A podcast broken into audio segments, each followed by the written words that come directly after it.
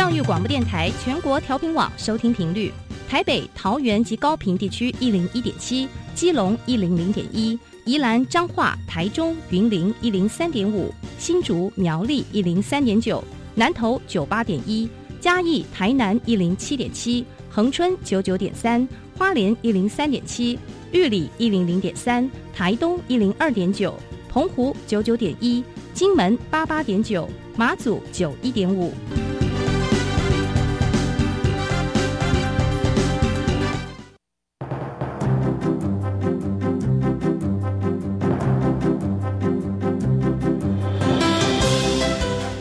的教育要怎么做才能使孩子面对未来的社会呢？当我们期待孩子改变的同时，也期待教师的教学方法跟着改变，家长的观念也一起改变，一起携手协力同行。于林校长带您探索自发互动共好的十二年国教新课程，听见台湾教育的改变。欢迎收听《国教协作向前行》。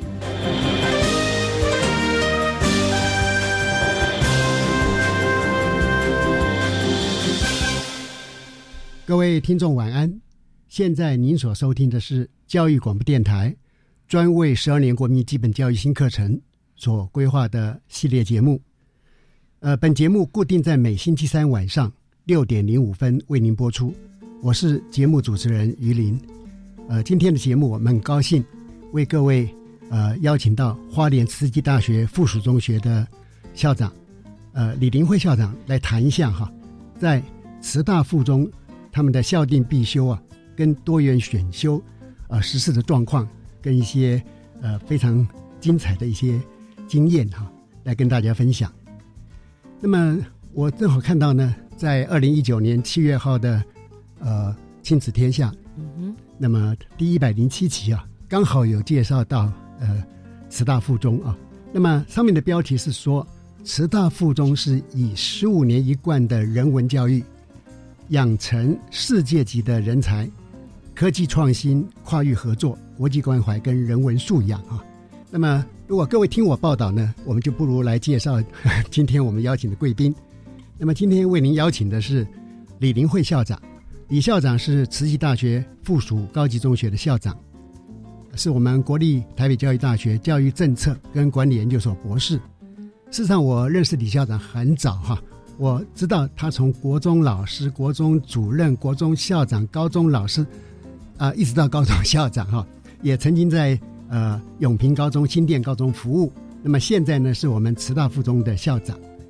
在李校长呃过去的整个教育呃服务过程里面呢，我知道您呃曾经担任过新北市课程发展中心主任啊，也担任我们目前呃最重要的计划，就是高中优质化计划。前导学校计划的支付委员啊，前几天我们开在会场上还见到李校长啊，李委员啊，呃，同时也负责规划推动教师专业社群的相关真人跟培训。呃，最巧的就是，事实上李校长曾经在我们教育电台主持节目，呃，教室里的春天有三年之久哈。呃，李明辉校长您好。好。于林于大哥也称我的大学长，好，还有各位空中的好朋友，大家晚安。好的，呃，今天有点回娘家的感觉。是啊，好，因为刚刚好，呃呃，我们讲到慈大附中是一个呃很特别的学校，很特别学校，是不是？也也校长先介绍一下慈大附中是怎样的一所学校？好啊，呃，我们。听这所学校就是慈济大学附中，是啊，一定知道它的位置是位在花莲啊，就所谓的后山。那实际上这所学校呢还蛮特别，它是一个这个 NGO 组织，我们都知道它是由佛教呃这个慈善基金会哦，那一个 NGO 组织所创办的学校。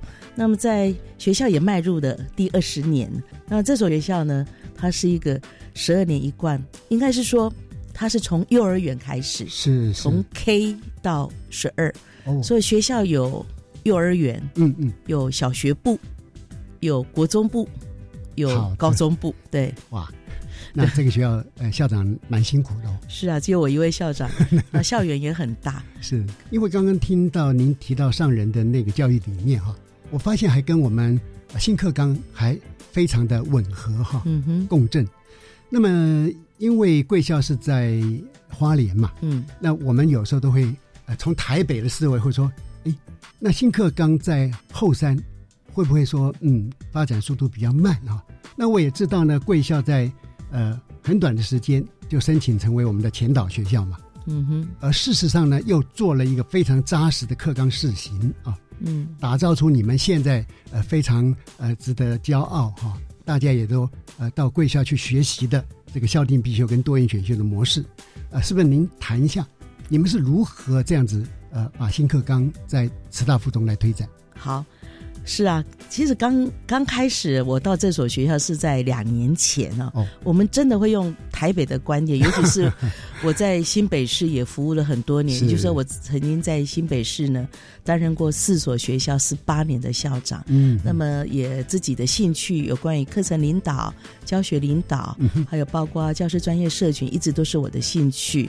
所以我总认为，哎呀，这个台东花莲哦，啊，毕竟是文化刺激比较少，是所以会不会后三日先照？嗯，那么课纲总是迟到啊，嗯会不会有这样的这样的一个现象、那哦您亲临其境之后的观察是我，我就就两年前就因缘际会嘛，啊我就匆匆的这个离开新店高中的校长，也、嗯也把这个新北市课程发展中心的这样的一个重责大人交给其他的伙伴，是。然后我就离开了我生活了三十几年的台北，然后来到哦。后山。那果真，嗯，到了后山就觉得，呃，其实很多伙伴也不只是慈中哦，嗯还有其他学校，我觉得他们对一零八新课纲嗯。其实还不够深解，是。那更不用说家长。所以什么是素养导向？嗯嗯。其实他们是知道有这个名词，是。可是呢，到底它的意义是什么？嗯。那对于台湾未来人才的培育，嗯这样的关系到底如何？其实他们是不够理解的，是。甚至于到底要怎么去推动新课纲，怎么准备新课纲的上路，其实他们也也没有 know how 嗯啊。嗯嗯。其实坦白讲，我去的时候才发现，哇，怎么会是是。是慢了一点呐、是，所以呃，我也很感恩，嗯。包括像我的指导教授陈培英教授啊，嗯嗯。还有当时候我们呃部里面署里面的一些长官，我也跟他们谈了一下，呃后山的一个状况。那毕竟呢，就是火车票不好买嘛，就因为火车票一直不好买，所以就就有点难嘛哈，就很多专家学者进不了那儿。可是我就说我愿意把北部的这样的一个课纲推动的经验，那么带到花莲。啊、那也因为这个花莲池中很特别，嗯我们有很多外部的资源可以连接，所以我们很快的用八个月的时间建构学校的愿景。嗯，不但建构学校的愿景，同时呢，我们也这个抓住高中优质化这个系统，嗯因为慈大附中本来就是高中优质化的学校，是。所以我们就利用高中优质化的几个子计划去实行。那其实我首先带的是课纲升级，嗯我用工作坊的方式 O R I D，嗯。那带领全校的老师去理解这个课纲对我老师。对老师这个角色有什么影响？对我们的下一代有什么影响？对台湾有什么影响？其实他们升解之后呢，他们会有一点危机感。有了危机感之后，他们知道他们必须参与课纲的这样的一个准备啊，那也必须在课纲的这条路上，他们不能置之度外嗯啊。那我很感恩慈大附中有一群不怕辛苦，因为我们呃慈济讲一句话嘛，甘愿做就要怎样欢喜受哈。好的，所以很快的八个月，我们就嗯准备申请了课纲前导，也顺利的通过了。校长刚刚有提到说，嗯，带领老师在做学校愿景的发展嘛，哈，因为呃很多很多人不了解说，哎，为什么我们要有校定必修啊？嗯其实校定必修正好是展现学校的办学特色嘛。假如没有的话，那变成说啊，全台湾所有的高中课程完全一样，那对我们未来的整个国家的发展来讲就很不好，因为它不够的多元，也不够那么就是培养各种不同类型的人才，展现各种不同学校的特色哈。那么是不是介绍一下说，呃，贵校的校定必修课程哈，呃，是什么名称？那你们又是有怎么样的构想来开这个课。嗯哼，好，当我们通过了这个呃十二年国教新课纲前导学校的这个计划，嗯。也就是说，我们在这一波的课程改革，我们不是一个跟随者，是。我们愿意站在浪头上，所以在呃，我们全校老师呢去构筑了我们学校的愿景。嗯嗯。其实我们学校的愿景，我们的有八个字做我们的 slogan，是，就是学习无界，嗯哼，人文无限。嗯嗯学习是没有界限的，嗯，那么人文是没有限制的。是，那事实上，新课纲它最重要是要培养这个自发互动更好的终身学习者。嗯好，所以它也是个终身学习的概念。是是，好，当我们发发展出这八个字这个 slogan 之后，我们也定出我们学校的愿景，就是培育胸怀美善、嗯。拥抱世界的全球公民。嗯。所以全校的老师，其实我们都是用工作坊的方式，我们绝对不是说校长跟主任讨论出来就是愿景，不是单向灌输的，对我们，我就是因为我可能我自己很喜欢带工作坊，是。所以我们其实每一次呢，我们没有开会，我们就是一次这样一次、两次、三次的工作坊，可能嗯。我们一年会有二十几场这样的工作坊，哦大大小小。那嗯反正这个教授专家不好请，我就自己下去，嗯，我就下去带工作坊，所以老师们就建构出来，也很清楚哦。嗯全校老师很清楚，我们的校定必修要有抓两个主轴。嗯，第一个主轴就是新课纲里面所接触的，到底台湾要培育什么样的人才？是，我们要把学生培养出什么样子，嗯嗯他才能够应应未来的世界？这是一个对。就是我在想校定必修的时候，我第一个想的，我的思考脉络，第一个是这个。嗯那么第二个思考脉络的准则是学校的愿景。嗯嗯那事实上，这两个是有交集的，就对学校的愿景、全球公民，跟我们这个培养自发自发互动更好的终身学习者，这两个其实是有交集的。对所以我们就用这两个去规划出高一、高二必修四学分的课程。那这四学分的课程，我们的一个名字叫做“慈济与全球公民系列”。哦好，系列哈有，系列，那有四学分，高一上、高一下、高二上、高二下。嗯嗯好，那这这四个学分呢，又分为两个主轴。嗯，那么一个主轴呢是全球公民系列，嗯那这里面呢有两两门课两学分。那么第一个学分就是让学生去了解慈济与 NGO。嗯就是全世界，其实我们知道它是个地球村，对，到全世界有哪些 NGO 组织，同时学生也借这一门课去了解联合国，嗯嗯联合国的它的目标等等。那么这些 NPO 啊、NGO 啊，那我们用一学分来了解，嗯这是全球公民的基本素养。那么第二个学分呢是国际关怀与行动。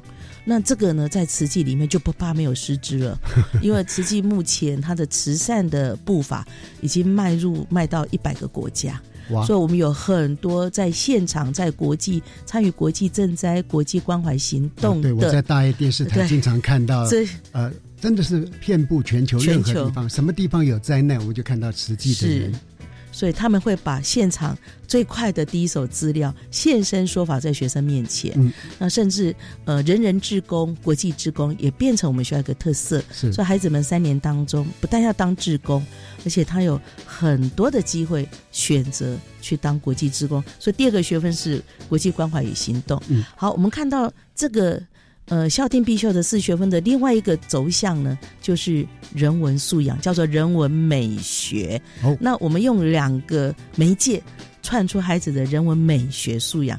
一个是茶哦，茶道，是一个是花道啊。那本来呢，这个在词记里面，本来其实词中、词小、词幼嗯本来有就就做这门课，嗯嗯就有茶道、花道。但是我的了解是，他们可能比较呃偏重在这个技能，就是那个对操作上呃、操操作，就借由茶道、花道修身养性。嗯，可是，在我们的校对啊，定必修、到了高中的时候呢不，一样哦，啊。我们连结了，啊，比如说我们连结生物课，哦哦，我们连结了英语，我们连结了很多、嗯啊，嗯。那历史的、地理、社会社会领域，然后我们社会领域、语文领域，不只是修身养性，我们把很多学科知识带进来。嗯嗯。所以你看，修这门课的学生，他可以用英文介绍茶，所以他不只是知道我们属于我们中华文化的茶道，嗯，他也知道属于这个瓷器的近思茶道，嗯，也知道英国茶，嗯，外国茶，甚至他可以用英文来介绍。好，那这些，然后这个茶跟茶的这样的从生物的知识，哦，像这一些，还有地理的这个我们地理位置的不同的地区，地区。它种栽植出怎样特色的茶，还有经济产值。哦，你看这些都连结了，所以它不只是一个修身养性的一门课啊，我想这也是很特别。花也是一样，花那花我们也一定结合生物课的这个植物系列嘛哈。我想这四个学分高一高二，我们呃就利用课纲前导的机会试行一年，嗯，很完完整整的试行一年。所以，我们今年一零八的嗯上路的时候，事实上我们老师已经有教学经验了，嗯嗯。那其实很多学校碰到校电必修都有一个难题，就到底谁来教？是于校长真的是我们的前辈，谁来教？好，那我们学校谁来教呢？是啊，好，我们是导师来教哦，所以高一的导师就担任高一校定必修的主要教学者，是好。高二的导师就担任高二校定必修的主要教学者。嗯，我讲的是主要教学者。哦，当然我们还有外部的协同教学。刚刚讲，像慈济有很多这个师兄师姐，对，我们都很多外部的专家，其实可以进来做协同教学啊。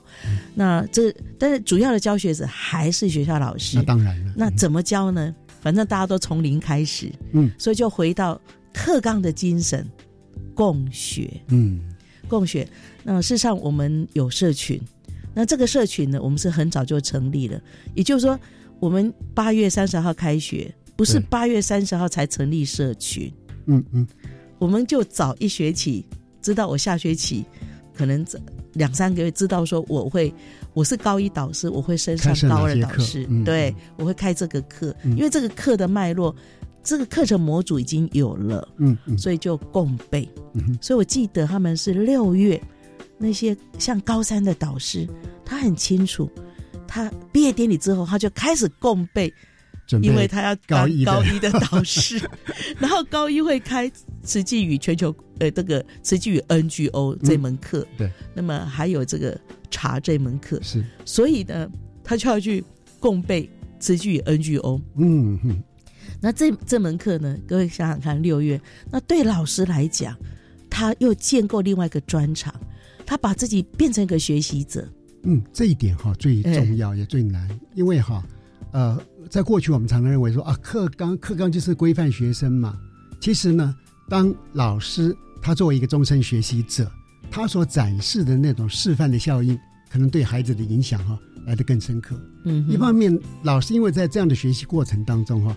他自己也会获得激励跟成长或能量，嗯，哇，太好了。是啊，所以我们对我们老师来讲，还有另外一个成就。是，我们都知道哈，因为新课纲里面呢，固定必修从一百三十八学分减为一一八。对呀，所以有很多老师呢，他的课就会被冲击。是，简单来讲，其实我们精算过哈，嗯嗯，以前我在新念高中一个五十一班五十一个班的规模，我们精算过。十二年国教新课纲上路之后，三年会影响十一位老师。嗯，也就是说，十一位老师的课表，他势必要重排。对，他会重排，就师资结构会影响。对，所以我们利用呢课纲前导跟高优的这样的系统，我们让老师培养第二专长。嗯，比如说像于林校长，您是教数学的，哇，您都了解。对，那您如果在我们学校。你是高一导师，你不只是会教数学哦，嗯，你还可以教什么全球公民系列课程，是吧？你有第二专长，有机会到那边去学习，是你有第二专长哦，是。好，所以对老师来讲，哎，他有第二专长，他有第三专长，嗯，他不会只是呃只教一门课，嗯，另外我也强调的是，老师们自己本身要先展现跨科。跨领域，你自己本身要跨科、跨领域的合作的身影，你才有办法培养我们孩子未来的一种核心素养，就是能够跟人家跨界合作。呃，我觉得哈，呃，老师们其实可以有两种不同的想法嘛。一种就是说，哦，我现在变得嗯课少了，哦，我要增加很多困难，我要学习新的东西。但从另外一个角度是说，哎，您有机会哈来丰富你的教学生涯，你会学到新的知识，而这个知识又有社群跟老师们一起互动，接着呢又能够来带动我们的孩子哈，所以大概就就一念之间，我觉得慈济老师呃他们非常有智慧。很可爱，我觉得，我觉得我们学校的伙伴呢，真的很可爱啊。然后我也很佩服他们。你知道，其实我们学校的这个学生是还蛮，因为有跨国公国中跟高中，而且我们还有八百个住校生，其实老师的负荷蛮重的。所以其实老师们的备课时间有时候是晚上哎，所以我看到他们。外面是这个办公室，外面是乌漆麻黑的。哇！可是他们备课，或是利用假日备课。是，对哈。我在那个呃杂志报道上面也看到，贵校的所谓的嗯多元选修课程哈，可能特别热门嘛，会秒杀哈。秒杀。那这一个部分是不是呃呃，你们是如何做到？那校长是不是也能够呃介绍一下这个学院式的多元选修课程的概念？好，那。呃，其实学院式的多元选修课程也跟我们校定必修一样哈，是，就是呃，整个学校从呃升解课纲，就是总纲升解总纲之后，老师们知道他不能再像过去一样，我只教数学，我只会教数学，我只会教英文，我只会教历史地理，我不能再是这样的一个老师。如果是一个这样的老师，我真的没有办法带着孩子去面对未来，面对未来哈。所以我们老师自己心里有数。好，那我们也透过不断的工作坊，让大家清楚。那对于这个一三八减为一一八，这二十学分跑去哪里？嗯，其实我们老学生也知道，跑到哪儿？跑到这个四到八学分的校定必修。我们学校已经完成六学分，刚刚讲的。另外还有六学分，就是大家都一样，每个学校一定要六学分的跑班选修。是，所以这六学分的跑班选修又提供老师培养。第三专场、第四专场，就是我可以培培养，就是我可以开这种课。了解。所以我们在一零八，呃，这个就今年八月一号上路之前，我们经过试行的已经有二十九门选修课程。其实我们高一才五个班呢，高二才五个班呢，高三才五个班呢。可是我们用社群，就是其实的爆发力蛮大，很大。嗯，呃呃，就我们一开始就是设定是。不可能一个老师开课，对，我们不让一个老师开课，是你至少要两个老师手牵手来开课。所以其实很多都是三个老师、四个老师用社群。那因为那个量太大，所以我们就开始思考，对准我们学校的愿景，我们规划出三个系列：嗯，国际系列、国际系列，另外还有博思，还有科创，嗯，哦，三个系列。后来啊，我们就说好吧，我们就来当院长好了。所以这三个。三个系列的领头羊是，我们就称他为院长，嗯，哎，就国际学院院长啊。您您，请问国际学院开几门呢？好，就这样。哎，三个学院还会 PK 哎，哇，太棒了！因为这是一种良性的 竞争。良性的。那到今年我们就开了三十几三十几门课啊。是。那我们会对学生做课程说明，所以老师很像在卖膏药一样，就开始就说我这门课就觉得我这是行销他的精彩的课程。是啊，比如说今年有一门课叫数学史，嗯，哦，四个老师站出来，为什么要学士数学史？我想语音老师你语音校长你很清楚，他们就去向老王卖瓜一直讲，真的蛮精彩。对，然后学生我们开放时间让学生选修，比如说呃下午六点四十，对，其实。六点四十五分，学生就已经抢课完毕。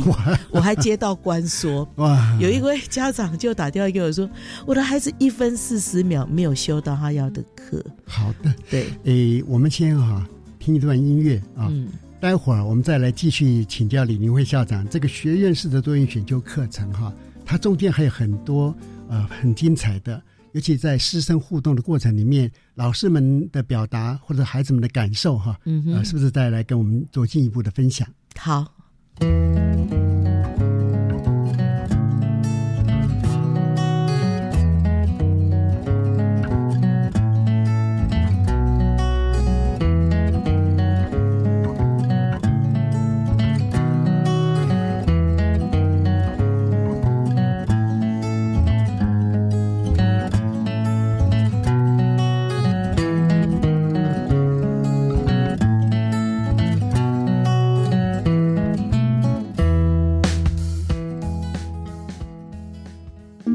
位听众朋友，大家好，我是总统蔡英文。教师节快到了，我要代表全体国人向所有的老师表达最诚挚的感谢。教育是国家前进的动力，台湾的进步和发展都是老师们的付出和贡献。谢谢各位老师，接下来我们继续为台湾的教育一起努力。祝大家教师节快乐！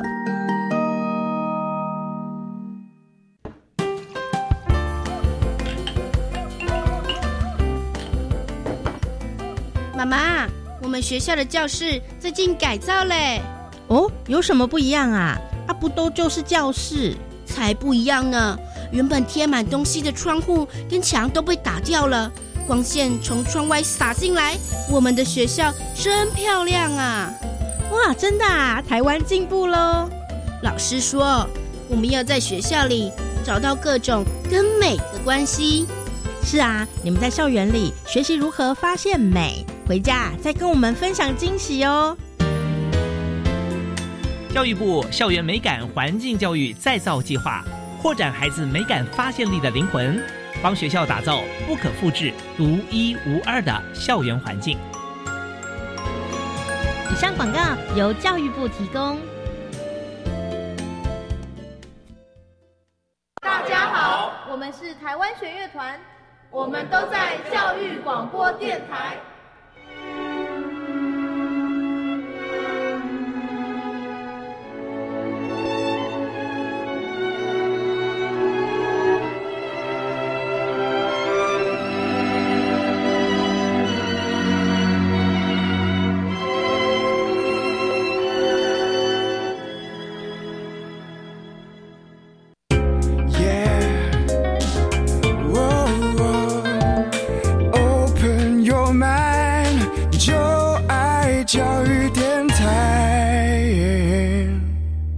各位听众晚安，现在您收听的是国教协作向前行。呃，我们目前在现场邀请的是花莲慈大附中李林慧校长哈，来分享他们学校有关校定必修跟多元选修的一些呃精彩的心得跟经验。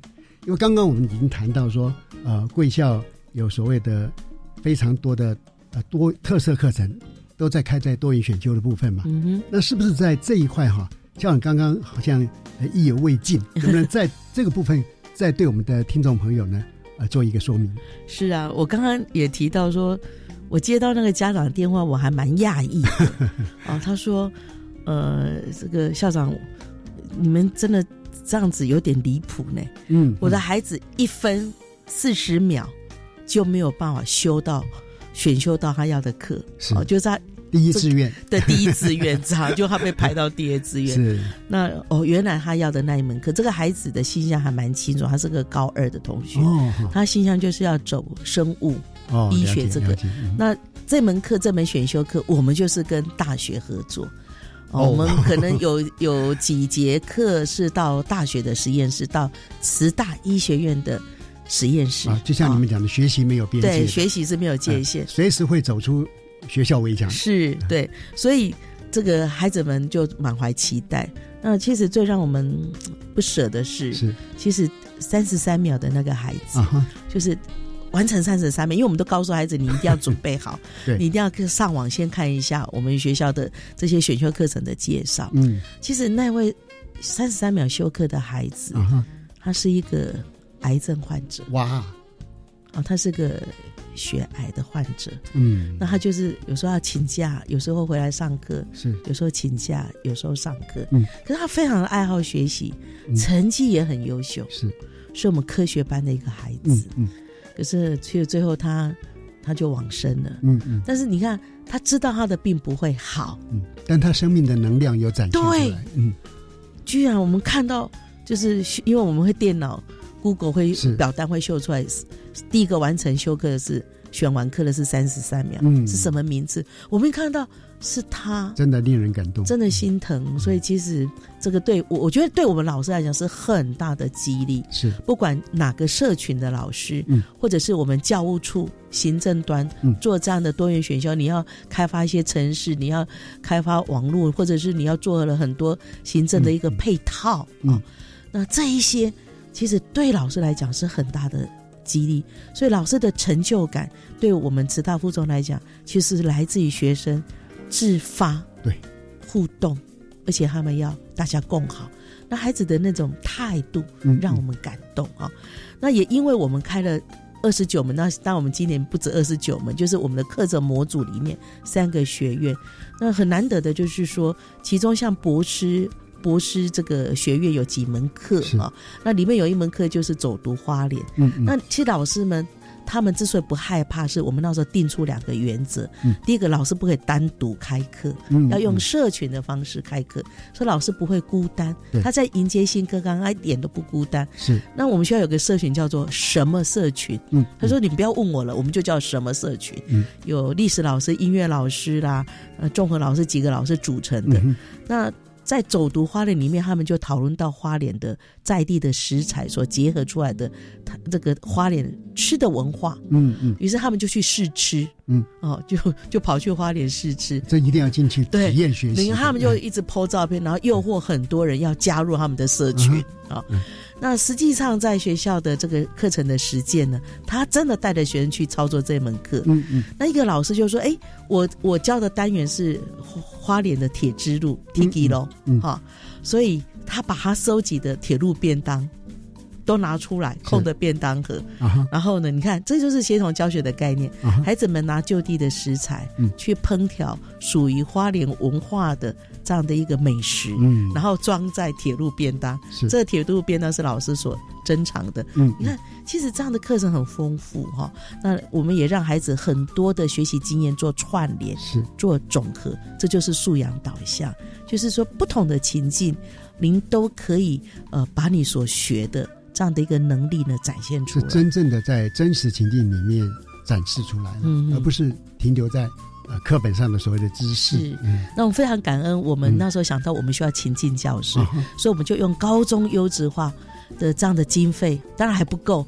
我们有建构了两个情境教室，一个是环宇教室，哦、一个是博士讲堂。嗯，哦，博士讲，那以便呢，孩子未来在新课纲可以做自主学习，嗯，或是老师要跨科教学、自主学习都有，对，都有这样的一个情境教室。听说师大附中，呃。在华东地区率先推出所谓的 A P A P 课程哈，嗯，那这一块哈，校长你是怎么有这样的想法哈？还有呢，这个对于贵校学生在呃大学生或者是生涯进度上面的发展有什么帮助？好，那因为我们的多元选修真的没有办法满足孩子，是。就是孩子所爆发的那个学习的那种热忱、那种渴望，嗯，一直刺激我们，所以我必须帮他们找出路。是，所以我我们既然是慈大附中，所以我们是属于慈济大学，所以我们就跟慈大、东华大学、慈科大、慈济科技大学，还有原治大学，我们就签了策略联盟。是，所以我们就从高二下学期开始开大学预修课程，嗯，叫做 A P 课程。那 A P 课程它必须有两个条件，以便孩子呢上了大学之后，这个学分可以抵免。对对对。第一个条件就是你这个课号是教育部核准的。对。最重要的是要大学教授要来上课。嗯嗯。所以，因为我们多元选修课程里面本来就有、呃、很多大学的教授来支援我们，或协同教学，或担任课程的指导。嗯。那现在 A P 课程呢？呃，因为网际网络太方便了，学生可以用晚上修课。可以利用周末修课，哦、是是是可以线上修课啊、嗯哦。那这样的一个 A P 课程，各位可以试想看看啊、哦。其实我的梦想就是孩子在职中毕业的时候，他已经带十个学分进大学。嗯，嗯所以我喊出一句话：不但让你提早当大学生，而且也让你缩短在大学的修业年限。对你想想看，他高二修两学分，就高二、高三。然后高三升大学的这样的暑假，他预修了一些学分，嗯最主要是说他在预修里面，他清楚他未来要读什么学程。对，也是对自己性向做一个更深刻的理解。对，一个、嗯、一个从探究里面去找到自己的方向哈。那确定这个方向之后，他到了大学，他不用读四年，嗯，三年半就好。嗯、三年，我鼓励孩子利用那半年去交换，到国外去。去状元，去实习，是对，去攻读等等，像这一些啊，这个是呃，我觉得呃，这样的一个脉络下来，嗯、呃，不但我们的孩子跟跟学生、跟这个老师们，其实整个那个学习的氛围是很正向的，是很积极的。同时呢，家长也改变了家长。哦，对我们这点最难，对，因为我们常常有很多很好的教育改革的措施，可是呢，因为部分的家长他可能在整个经验上面哈，他会跟不上来，嗯，那那贵校怎么做得到？对，呃，我觉得那个宣导还蛮重要的。是，如果今天我们一切的课程设计、课程发展，或者是我们学校的特色的建立，都着眼在为孩子的未来着想，嗯，你说家长会不会很信任你？那的确，家长会不会很放心？是，比如说我们今年的教室这个亲师日，那有一个小时我在讲面对未来的为什么要素养导向的新课纲，嗯，就是培养孩子未来。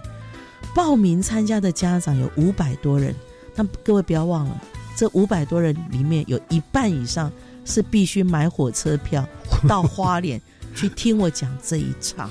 哈，那我当然，我们我们学校的招生，不管是国一的招生或是高一的招生，也因为我们有这样的一个品牌，嗯，就是培养未来的人才，是培养这个全球化的人才。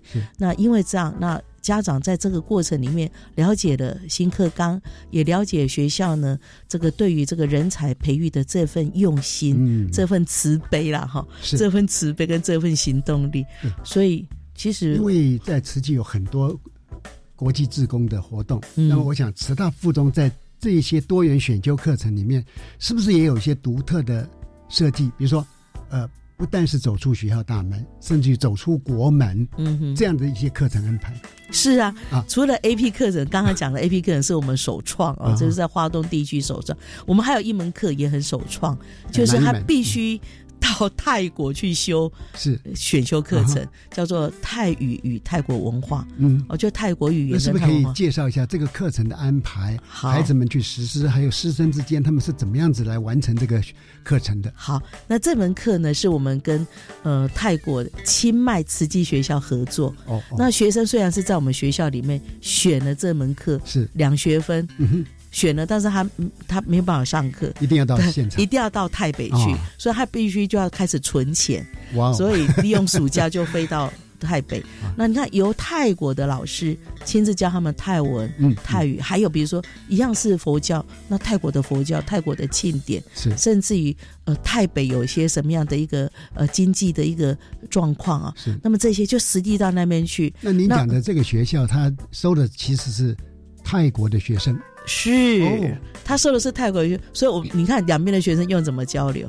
我们的学生教他们中文，他们的学生教我们什么泰文。然后当两边的学生合起来去菜市场推环保，你知道他们两个合起来，两边的学生合起来去泰国推什么？去推减速，减少塑胶袋。去菜市场告诉人家你不要用塑胶袋，然后用用泰语呢，就用那个什么，就由泰国的学生是，可是呢脸皮比较厚，是我们学校的学生。为什么？因为我们学生说我讲一讲我就跑了，是是，他不会来找我算账啊，因为我就是过客嘛。对，所以两边的孩子结合在一起。你看那种胆识就出来，破除了文化语言的隔阂。你看这种共好的概念，从互学到共好，所以这两学分呢一点儿都不轻松。哇哦啊，因为老师就在旁边打分数啦。哦，呃，师生能够呃走出国门哈，到异地去做学习，我觉得这是一个非常难得的经验。嗯嗯嗯。那因为哈，目前来讲，就是很多学校都面临一个困境。一方面有少子化嘛，嗯哼，那一方面现在在推动新课纲，这时候会有两种思考，一种是说，呃，我推新课纲能够发展学校特色，那对学校的招生或者永续发展是有利的哈。那可能有另外一种负面的思维，就变成说，哎，我会不会因为这样在少子化的状况之下，对学校的生存发展呢，可能会带来更大的冲击？不知道李校长您的观点是怎样？好，呃，我当然晓得，就是说。慈大附中本身是个私立学校，是。啊，它不是公立学校。那我自己从公立学校到私立学校，我觉得最大的差别就是招生的压力。对，就是公立学校真的没有招生的压力，反正有学生就多少学生嘛，就是这样。我不怕我没有工作，可是私立学校是非常现实的，是。你没有学生，你减班了，嗯老师就是必须资遣啊、裁员等等。但我们也呃，我们也没有想到说，我们这两年我们很认真的去 follow 这样的一个国家的教育政策，然后去推动新课纲，借由新课纲这样的一个系统，我们建构学校的特色，嗯，然后产生了师大附中特有的品牌。这个品牌是什么呢？就是培养未来全球化的人才。嗯嗯，哎，这样的一个品牌建立之后呢，嗯，很奇怪，我们我们整个学校的学习风景不一样了。是。孩子不管是在国内国外的表现不一样，对，那么甚至于呢，呃，家长对于教育、对于孩子的这个教育观、嗯，教育价值也改变哦。是。所以我们的呃家长是很鼓励孩子出国的，嗯像我们每年呢，这个跟呃就是出国交换一年的这个比例是可能是在台湾里面蛮高的。是我们其实我们才五个班嘛，有有有每年都有七八个、七八个，哦是这个比例因为才五个班，对蛮高的哦。那这样孩子的一个国际视野，这样的一个积极的学习态度，其实被家长看到，然后他们就会流传嘛，嗯嗯就说哎。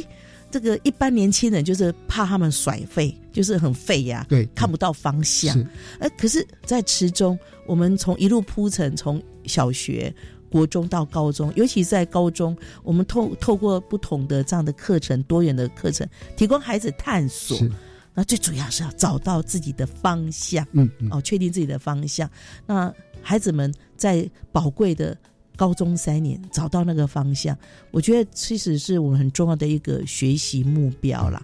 那家长也很信任这样的一个成果嘛，是就会陆陆续续把孩子送来。其实我们也观察到哈嗯，就是比较敏锐的家长，他们已经知道说，孩子他们的未来不是仅限于在台湾发展嘛，是他要走出去。那么也看得出，并不是说呃某一个学历会决定孩子未来的一生，嗯因为他是不是真的有带得走的能力，是不是有所谓的三面九项核心素养，其实是攸关他未来长远的发展。嗯哼，那么，呃，像在刚刚那个部分，是不是还有一些呃想法可以提供给我们呃一般的私立学校来做思考的？嗯，我想哦，这个很多私立学校都会有招生的压力哈。嗯，那我倒觉得说，我也勉励我们，呃，一样是私立学校，因为其实都是在培育人才，不管是公立跟都私是我们的孩子，都是我们的孩子，嗯都是我们台湾的未来，是都是我们的下一代。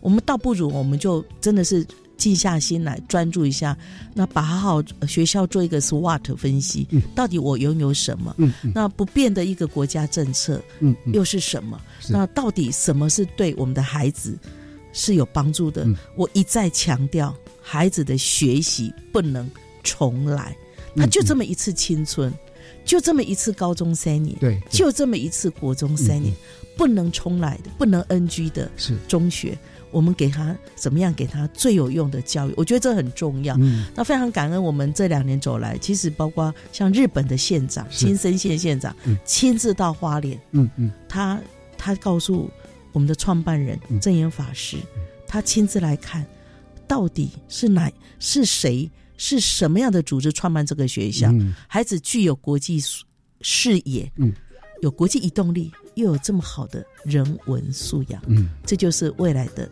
全球公民的人才。刚刚校长讲的，孩子的未来不能等待哈。我想这个值得我们所有办教育的，不管公立学校、私立学校的老师们哈，我们可以一起来思考啊。呃，今天非常感谢呃花莲慈济大学慈大附中的李林慧校长到我们现场来跟大家分享，呃，慈大附中的在新课纲推动之后，校定必修、多元选修的一些特色哈。嗯哼，呃，听完之后，我们相信说，呃，以慈大附中目前所做的，很值得，不但是在我们后山地区哈，是啊、是相当的杰出啊。嗯以我个人的经验，因为我也跑了全国不呃不少地区跟学校啊，呃，都是值得我们哈、来进一步学习的学校。我们很愿意分享。好的，呃，嗯我想我们有机会呢，会呃再来安排时间，邀请我们嗯李校长哈、来跟我们分享。呃，各位听众，国教协作向前行这个节目在每个星期三晚上六点零五分播出。下星期三将由本节目另一位主持人谢若兰老师为您服务。我们下一集会谈一个比较硬的问题哈，数学领域素养导向教学模组，以三角函数为例。欢迎您再次准时收听，晚安。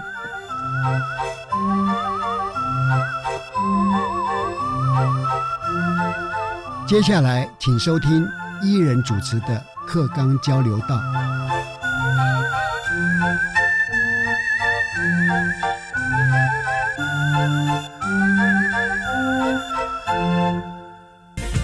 老师、同学、家长们请注意，关于十二年国教新课纲的疑难问题与解答，都在课纲交流道。欢迎来到课纲交流道，我是伊人。一零八新课纲第一波影响到的就是我们小一、国一、高一的孩子们哦。嗯，我想相较于小一是一个全新的开始，高一已经经历过一次大考了。国中的学生感觉上好像是最迷茫的阶段哦，因为他们诶，相较国小生感觉上好像是一个小大人了，但是跟高中生相比，其实心智也还没有那么成熟哦，想必在面对升学的选择会蛮迷惘的。我们今天很开心能够邀请到桃园市立大园国际高级中等学校的朱元龙校长来回答大家的问题。校长您好，好，主持人各位听众大家好。是，首先想请问校长呢，因为对于考完试要选择未来学校的国中同学们来说，一间学校有没有适合自己和感兴趣的选修课程，一定会相当程度的影响到他们选择的意愿哦。那有没有一个管道是能让国中生查询到各个高中他们的多元选修课程有哪些呢？OK，其实目前来讲，很多的县市都有办理所谓的高中职博览会，哦，好，都会介绍每个高中的课程，对，都会在那边。但是不是，当然不是每个学生都可能有机会过去，嗯，那这个时候呢，另外一个管道就是。哎，国教署有设立了一个叫高中课程计划的平台。嗯，这个计划平台把每一所高中的课程全部都列在上面，也都是经历过国教署审查通过，还有各县市政府审查通过的才会挂上去。所以里面你可以看到全国每一间学校的课程计划。那你课程计划里面呢，每一个课程有自己的规划表。这课程只要是学校的课程。不是固定的课程都有一个规划表，你都可以看到里面十八周上什么课程内容。嗯，这全部都被要求要列出来。嗯，那如果大家觉得麻烦，哇，我要看全国的干嘛呢？我可不可以单看单一学校的？嗯，这个时候大家都可以靠到每一个学校自己的网站。嗯，那每个学校的网站都会挂自己学校的课程计划。对，像我们学校经过课程计划审查通过之后核准之后，我们就会把课程计划挂到我们学校自己的网站上。嗯我们会有个地方特别写。也一零八学年度课程计划，那大家点选之后就会全部列出来。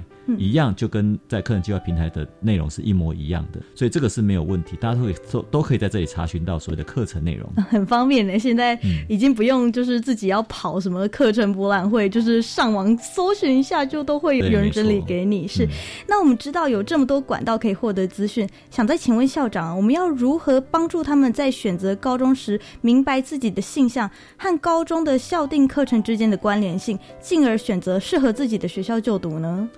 好，那新课纲把课程分成两大区块，一个叫做固定的课程，一个叫校定的课程。是，那校定的课程又分成两大部分，一个叫做校定的必修，一个就是多元选修。只要是校定的课程，就没有所谓教育部给他的规范，给纲要的规范，哦，所以他自己要定。所以校定必修跟多元选修，这个是校定课程，学校自己定定的课程。那校定必修这件事情是，只要你来我这个学校，你就一定要修这个课。哦，这是我们学校为了评说我们学校自己的愿景，嗯，我们学生共同的能力所定出来的课程。所以四到八学分要修这个校定必修。嗯，所以每个学生在看每一个学校校定必修不太一样。嗯，那举例来讲，像我大原国际高中的校定必修叫做第二外语。哦，也就是来我们学校的学生就必须要修总共八学分的第二外语。哦，我们让你选择你是要日语、法语、德语、西班牙语四种其中一种。嗯，你一定要修八学分，嗯，而且不能换。嗯，我们严格要求学生一定要把这个修完。是，所以来我们学校就很明显，这所以这是我们学校的我们学校的特色。对对，我们学校的愿景。嗯，那有些学校是在做地方学，有些学校在做阅读理解，有些学校在做，比如说像专题研讨，每个学校都不一样。这个时候大家就要去看每个学校校定必修。哦，对。OK，那校定必修之外。还有另外一个就多元选修，每个学校也都被要求要开很多多元选修课程出来。那多元选修就很很多特性了，比如说我是医，我想要走医药学群的，我想要走资工学群的，我里面有什么课程适合我，我要去里面看。是，所以每一个学校课程，像我们学校的多元选修总共有十六门课，嗯，那学生可以适性的做选择，所以就不会说因为我们学你进来我们学校就只能修某几类。其实没有，我们有十六门课让你去选，所以你总共可以选四门课。这四门可以让你对焦不同的。我们台湾总共有十八个大学的学群，对，你对焦不同学群的需求，你去修那个课。很多学校全部都挂上网了嘛，你对哪几个学校有兴趣，你就去看那个学校多元选修课开了哪些，然后你甚至不知道上课上什么，对不对？对，你就把它点开来看，它一到十八周上什么，哎，一到十八周都可以很清楚告诉你我授授课的内容大大纲是什么，嗯嗯，所以你就大概有个概。概念说哦，原来这个课我会不会喜欢？哦，举例来讲，有人想要学城市设计，有没有哪个需要开城市设计的课程？这样子哦，这样很方便。对对 对啊！而且假如说像我呃特别想学第二外语，那选择校长您的学校就是哎，强迫你一定要把这个修完这样。那如果我又对其他的有兴趣，我就可以看哎，其他的多元选修有没有符合我需求的课堂这样选择。对对对，没错。是。那另外提到就是说，可能有些家长会说，那那么复杂，我怎么选学校会比较好？像过去传统不就填志愿就好了吗？现在那么多样化，我怎么选学校呢？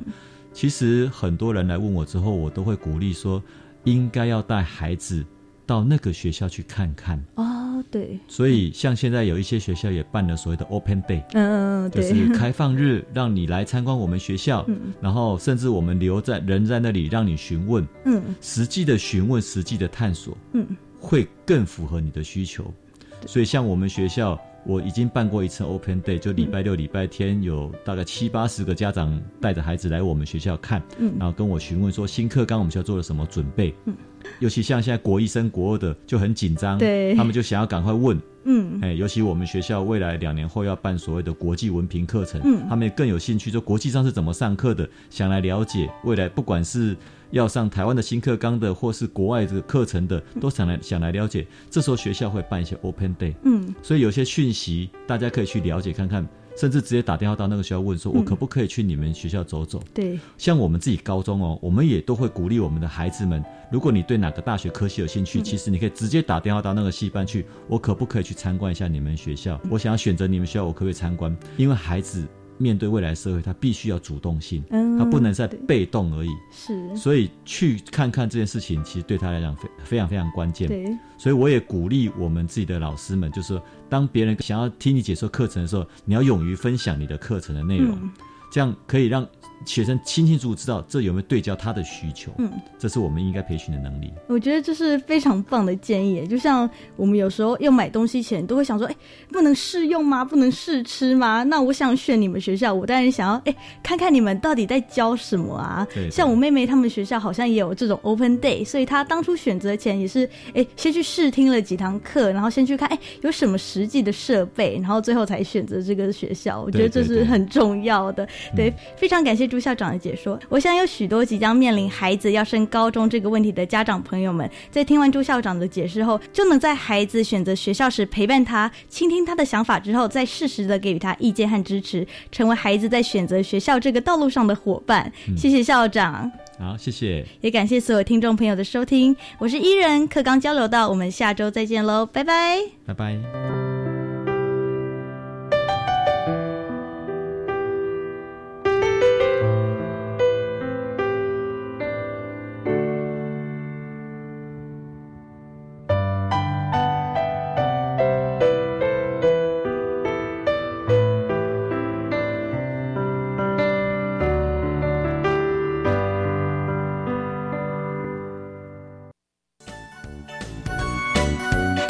学习，师生互动，创造共好校园。